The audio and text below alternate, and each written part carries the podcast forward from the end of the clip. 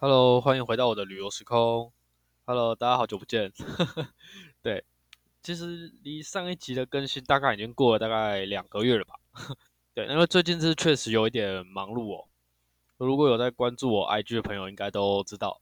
对，就是我换工作了。对，我离开台东换工作。那至于换工作的原因，其实还蛮多的。那详细的话，有机会再开一集来跟大家聊一聊。换工作的事情，因为他他其实跟我自己原本一开始的设定，其实我觉得大部分都有完成了，只是说本来是有机会继续在台东留下来发展，去了解更多，就是去找寻更多有关于台东的故事，跟大家做分享这样，所以其实是有一点有点小可惜啦。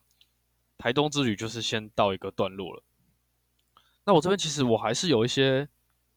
前一阵子在台东啊，去找一些景点玩拍照的时候，留下来的一些照片跟文案都还没有发，所以就虽然说现在已经不在台东了，但是故事还是一样会继续写，随着大家可以 不吝不吝啬，大家可以继续来这边看啦。对，那接着就也直接跟大家说吧，就是我现在是换到宜兰来工作，对，那其实这很妙哦，在一年前。应该是说，诶，对，在一年多前，我刚退伍的时候在找工作，那时候我只选两个地方去面试，一个是台东，那另外一个是宜兰，所以其实我还蛮开心，又可以回到这边。我觉得就是冥冥之中有一股力量在做拉扯。那今天这一集就是会跟大家来讲何谓这个冥冥之中。对，那大家都听听就好了，因为这个其实我也不知道为什么，但我自己是觉得还蛮悬的。对，所以就今天会用这一集的故事来跟大家聊一聊，为什么又会回来宜兰，还有为什么是宜兰。好，那宜兰的话，其实我先我先讲一开始很想来的原因，因为在在古书里面，就是我 podcast 有一集是发说，我那时候是发我在环岛，当然环岛系列之后没有发完，因为它的收听率不是说太好，后面我也就没有继续做环岛这个系列。那有一集环岛是讲说。我到全台湾美女最多的县市去旅游，这样，对，那个时候我觉得是宜兰，因为在台湾古书里面呢，就历史古文献记载，就全台湾就是两个地方的女生很漂亮，一个是普里，那一个是宜兰。那为什么是这两个呢？因为在古时候啊，水质可以影响肤质跟影响一切，这是古人认为的。那在台湾以前，水质最好的地方就这两个，一个是普里，一个是格马兰。那格马兰就是宜兰嘛，对，那宜兰的女生又比普里的女生再漂亮一点，为什么？因为宜兰它比较，它的它的天它太常下雨，太常下雨跟阴天，所以其实基本上女生的皮肤都会白一点。当然那是古时候的事情，对。那为了破除这个传说，所以我现在来到宜兰工作，啊，这好像有点牵强，对，但我还是来，好没有？这只是其中一个小小故事跟大家分享啊。那至于说为什么我冥冥之中又回到这里？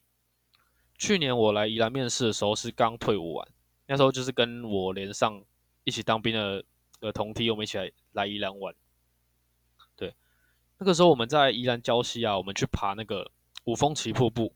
那大家如果有来过五峰，有去有来过五峰旗的话，到五峰旗的那个山上，它有两个交叉口，那一个一个是去。哇，一个是去那个叫什么？另外一个叫就是去五峰旗瀑布啦。那还有三层，这个还蛮妙的，不是每次都可以到第三层。它第二层上面有用一个铁门把它挡着，就要天气好的时候才会开放。那我目前呢来这边二十几天吧，还不到一个月，那也还没有机会到第三层去。不过我相信未来有机会了。那如果说有机会过去，再跟大家分享。那我先讲一下去年在五峰旗瀑布，我只到第二层。但那上面是真的非常的漂亮，所以如果大家有机会来礁溪玩，真的是不要错过这个地方。而且从停车场走上去啊，不大概半个小时就到上面了。所以你如果半个小时再折回来，大不了这几年大概花你一个小时至两个小时之间，非常的非常的清幽。哦对，应该是要用清幽这个形容词。有机会真的可以来看看。那它另外一个就是你往右边走的话，是到五峰旗瀑布。那往左边走，它会到一个叫圣母堂的一个地方。那圣母堂很妙，它就是传，它就是传说以前啊，有几个在有几个登山客，因为它这个圣母堂再上去，它又是一个大家非常熟知跟喜欢的一座山，就是抹茶山的登山口。对，抹茶山就是要从这边上去哦。那我来台，我来宜安之后啊，有一个目标，也就是要找机会去单攻抹茶山，一天上去再回来。那我查过资料，这样单攻一天大概六个小时。对，就让我不禁又想起那个立松温泉。那个旅行是一种修行跟磨练的那那一次旅行，对。不过我是觉得抹茶山很漂亮，所以我一定会找时间去把它爬完。对，当然如果有有去爬的话，我一定一定会跟大家做分享，也希望大家继续关注跟期待。那去年到这个圣母堂，到这个圣母堂看看到在上面，其实在山上，然后看到一个这么壮观的一个建筑物，心里是还蛮澎湃，但是又有一种。说不说不上来的宁静。那我这个人其实本身是没有什么宗教信仰，对我没有特别去信什么。那当然也不是基督教，更不是天主教。那到这个圣母堂之后，他第一个是他里面的职工很细心的，很很热心了。他就有出来跟我们聊天嘛，啊拿个水给我们喝这样。然后就是跟我们聊聊圣母堂故事啊，然后聊聊宜安的故事。那从那个圣母堂往下看，就可以看到，就可以眺望整个南阳平原。加上他在山上，所以心里就是会非常的静哦。那接着走进圣母堂之后，哇，一走进去真的不得了，也就是看到前面就是一个十字架跟耶稣嘛。那加上那个时候我记得还蛮早的，所以都没什么人，整个天主堂里面就我一个人，加上我那几个朋友，就就是有一种感觉啊。那我也就是有稍微跟耶稣讲讲话嘛，我 们就是跟他说啊，希望您能够保佑我们这样这一趟。这一趟宜兰的旅行可以平安顺利。那如果说有机会再回来宜兰的话，就会来再来看看您这样。因为其实那个时候一开始来面试啊，宜兰我是面试大概五六间，因为都录取了。所以我本来以为我自己会来宜兰上班，去年的时候了。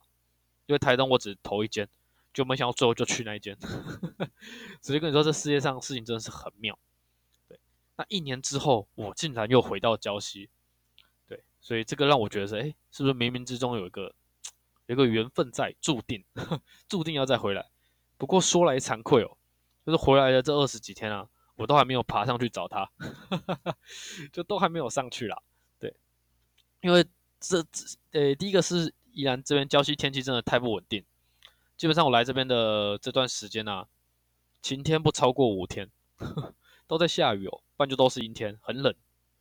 然后他又在山上，所以如果要上去的话，确实会花我一些时间跟体力，所以目前是还没有前往。再加上我 这有点有点气愤，也不是有点气愤啦，就是有点落寞。我的登山杖在上一次爬立松温泉的时候，我借给那个山友，就我给那个山友了。那后来我们我没有跟他拿回来，因为我们后来没什么没什么机会遇到了，我就没有跟他拿回来。所以目前呢。目前啊，我是没有登山杖的。那没有登山杖要去走这一段，可能会有点吃力。对，那当然我也是会找机会再去把我登山杖买回来，因为我我知道之后单攻 抹茶山一定需要登山杖，不然可能真的会走得很累很累。接着要跟大家来聊一下，就是又回到礁溪，这次想在宜兰讲什么样的故事给大家听？宜兰的话，相对于台东，应该是说。诶，更更加不熟悉的一个县市啊。即便说我之前环岛来过一次，然后退伍的时候来这边玩了一下，就跑了一些观光景点，但是说真的，对宜兰是真的很不了解哦。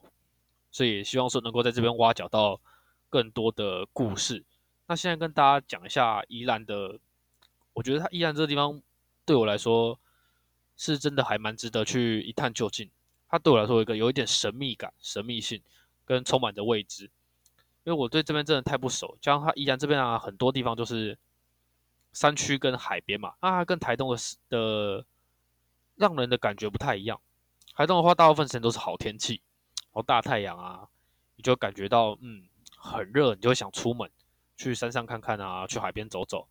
那宜兰的话，刚好有有点不太一样，有点相反，它就都在下雨，很冷，让人不想出门。对，但是我都已经来这里了，怎么可能都不想，怎么可能都不出门呢？对吧？所以这也是我之后要克服的一个难题。那也因为这边常常在下雨，雾气湿气很重，所以这边的山区啊，让我觉得非常的有故事性。对，那这边要今天要来跟大家聊一聊的是，我一直以来都很感兴趣的一个东西，但这个有点有点悬，对我自己也没有遇过，所以就是来跟大家，大家把它当故事听听就好。对，今天要来跟大家聊聊的是宜兰，我能不能在宜兰遇到？也不是遇到了，最好是不要遇到了。对，就是我来宜兰，希望能够看看一探究竟的东西。对，它是魔神仔。对，就大家常在讲那个某型啊。当然，我不希望自己遇到，但我感觉这边很多在宜兰的山上，因为它这个地方充满着，就是这边我你往山上走，它的溪流啊，跟它的树林是真的非常非常的原始。像我那天骑车上上去，就沿着礁溪到五峰骑。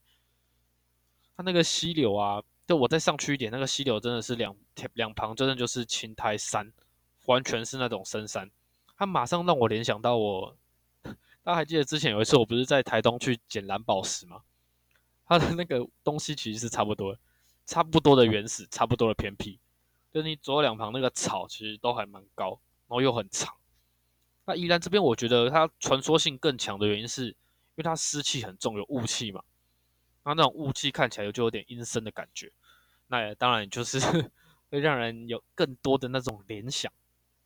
对，当然我不希望自己遇到啦，毕竟你遇到的话很可怕嘛，惊惊死。所以 所以当然我就是抱持着一种一种传一种寻找传说的感觉来到这里。那也希望说可以接下来可以写一些东西啊，拍一些东西给大家看。对，那接着最近呢，我有在研研究怎么样去，其实也不算研究啦，就是有开始。在模拟跟写怎么样去拍摄东西，就稍微一些构想，想要拍一些往山区走的纪录片给大家看。当然也是期待，请大家慢慢慢期待。毕毕竟我的前一部影片产出也是花了很久，哎，那部影片我至今都还没有让我的手不太让我不太敢公开让大家看了，因为真的剪的蛮烂的，而且很丢脸。那，那一部影片是剪去。就是我上次跟我朋友去捡蓝宝石，我把它拍下来，然后稍微放一点音乐剪辑，之后上去。对，就现在观看的都是一些老头，因为他是捡捡蓝宝石的影片，所以通常点进来看的啊，都是一些阿伯阿妈，然后他会在下面跟我做交流，这让我还蛮意外。然后我就用我 YouTube 的后台点进去看影片的相关相连，都是一些在找捡捡蓝宝石的一些影片，哎，还蛮好看的。哎，那些人找的地方也都很原始，我一直觉得他们很厉害。对，那当然，如果这样，今天都已经到了宜兰，就希望说可以带给大家更多宜兰的故事哦。毕竟，如我前面所说，我觉得这边真的是充满着各种神秘跟各种神秘的感觉啦。对，跟一种我讲不出来的感觉。对，好，那么宜兰它还有一个很漂亮的，就是它的海岸线。除了山，我觉得充满神秘感之外，它的海当然主要我觉得围绕着龟山岛，它就是有一种传说的故事，所以也是希望说来到这边啊，可以继续去写出更多有温度、有深度、有广度啊更有温度的一些故事跟大家做分享，也希望大家会喜欢。虽然说这一阵子的更新速度是真的慢了点，不过我没有忘记。因为我真的是刚离职完，刚来这边新任职，那我现在一方面要学新的东西，那一方面我又要继续维持我自己的生活，所以出片的速度还有 IG 更新都会比较慢一点，也希望大家可以体谅。也我也要真的是非常要谢谢大家一直以来都有在关注，虽然说我可能不太知道在收听的人人是谁，但是很感谢你们，我都有看到你们的那个观看量，真的都已经超出我的预期。做这个 podcast 到现在应该是大概一年多吧，这一年来我真的没有想到流量可以破千哦，所以我是真的很感谢大家。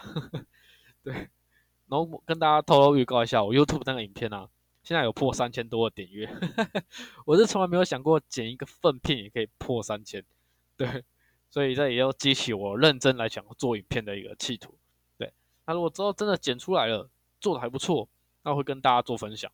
那如果说剪剪出来真的是非常的垃圾啊，非常的难看，我觉得把它当做是一种记录一种过程吧。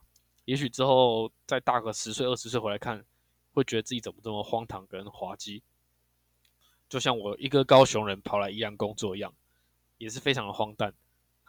好，那也是跟大家说，如果之后有机会可以，就是我我 IG 会发一些景点的介绍，所以大家也是可以在我的 I IG 上面观看这样。对，然后接着来跟大家聊一聊，就是在宜兰近期的一些想法跟想要先先做的事情。第一个是因为接下来准备要进入到就是四五月，山区啊慢慢开始会有萤火虫出现，所以我想要的，因为我听说五峰旗那边就是在山上半山腰很多的萤火虫，所以我这边想做的第一件事，大概就是在五月多的晚上，可能下班之后就。跑去山上看萤火虫，对，有点疯狂，有点热血，但我觉得在那边看到萤火虫应该会非常非常的漂亮跟感动。毕竟我这辈子还没有真的在野外看过萤火虫，所以有机会的话，真的去了我一定会拍照跟录影，然后来跟大家做分享。我觉得那个画面应该是真的会蛮漂亮的吧？对，希望大家会喜欢啦。好，那接着就是我前面刚有跟大家提过爬抹茶山。对那当然，抹茶山详细的介绍，我想也是等我真的已经要出发去爬之前，因为一定会做功课嘛。那做完功课之后，再加上我自己去爬，有一些心路历程心得，再详细跟大家做分享。那抹茶山我觉得也差不多是这个季节啦，可能大概是五月六月，趁着暑假来之前先去爬，不然暑假去可能会太热，然后又要避开雨季，对，所以应该是五六月之间要去爬。那详细也是等去了之后会跟大家做分享。但抹茶山其实说真的，我好，其实爬山都是这样，都会带着一点一点敬畏的心哦，跟带着一丝不安。我自己是这样觉得啦。像我那时候要去爬立松温泉的路上，那因为它在南横公路上，其实车开到一半啊，你下去下车之后，那个气温是真的还蛮冷。我还记得我我们那时候在南横的第一个管制站吧。第一个管制点下车，我只是想要去六口温泉泡泡脚，一下车超冷，然后风一直吹啊，就想尿尿。对然后我记得我前面那一集有跟大家讲过了，就是山上有山神嘛，对吧？所以我那时候尿尿，因为找不到厕所，所以就只能很就是带着敬畏的心跟他说啊，不好意思啊，借我上个厕所，如果用用头滴到的话，真的不好意思。对，然后最后在管制站上完之后，后来去爬了一层温泉。很厉害哦！我在路上一滴水都没有喝，但因为可能山上真的太冷，我下从立松温泉那边开始往下切，切到河谷，然后去去看爬过，因为那个时候温泉要涉涉过那个溪流嘛，涉水过溪流。那我们过完溪流，拍完照再回来的时候，真的太冷了，冷到我想尿尿。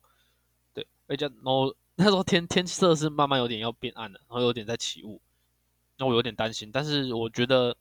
如果我硬憋着上山，然后还要在车子再从山上开下去，我应该忍不住，所以我只好在溪流那边就再解放一次。对，那那个解放我自己也是很害怕，因为那时候回来的路上过那个溪的时候，我其实已经隐隐约约有一种不是很不是太安太安全的一种感觉，也是跟他们就是在跟他们说声抱歉，因为真的忍不住了。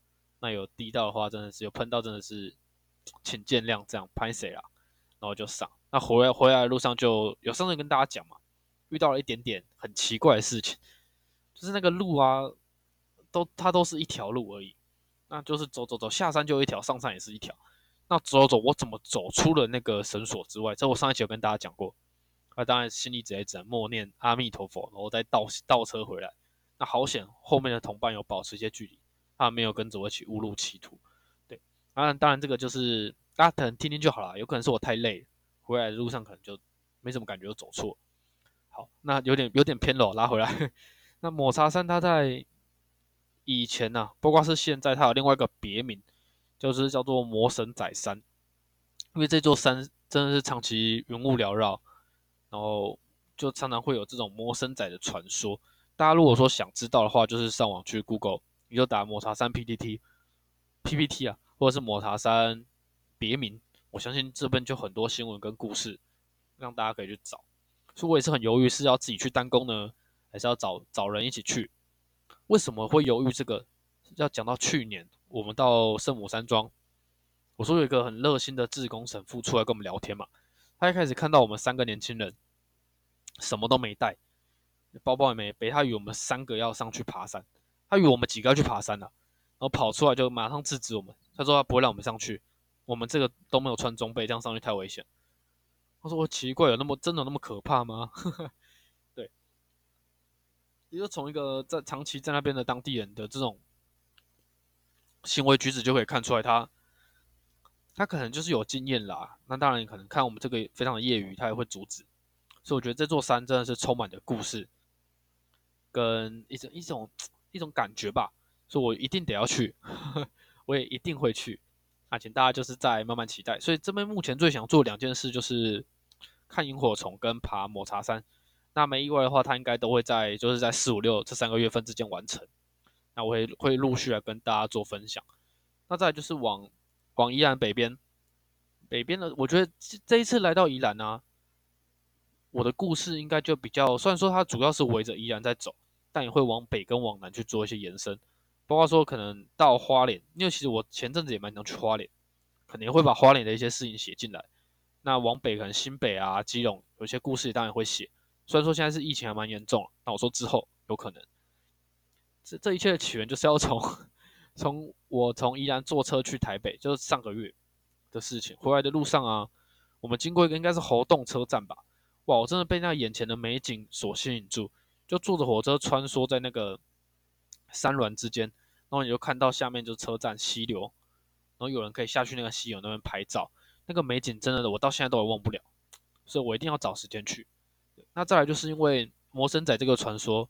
在新北那边，就是那个山上啦，就是九份那边啊，其实它也都还蛮盛行，因为那边也都是山山山丘上面，蛮多故事，所以我想应该会找时间去一趟，那甚至可能不止一趟，对，会找时间去走走啦，对，那也希望大家会喜欢这边的分享。那目前来的这几天，我的前一次休假是去投。哇，我一直把那个地方记错，是去头城啦。那头城它也是蛮有故事性，一个有点落寞的老街。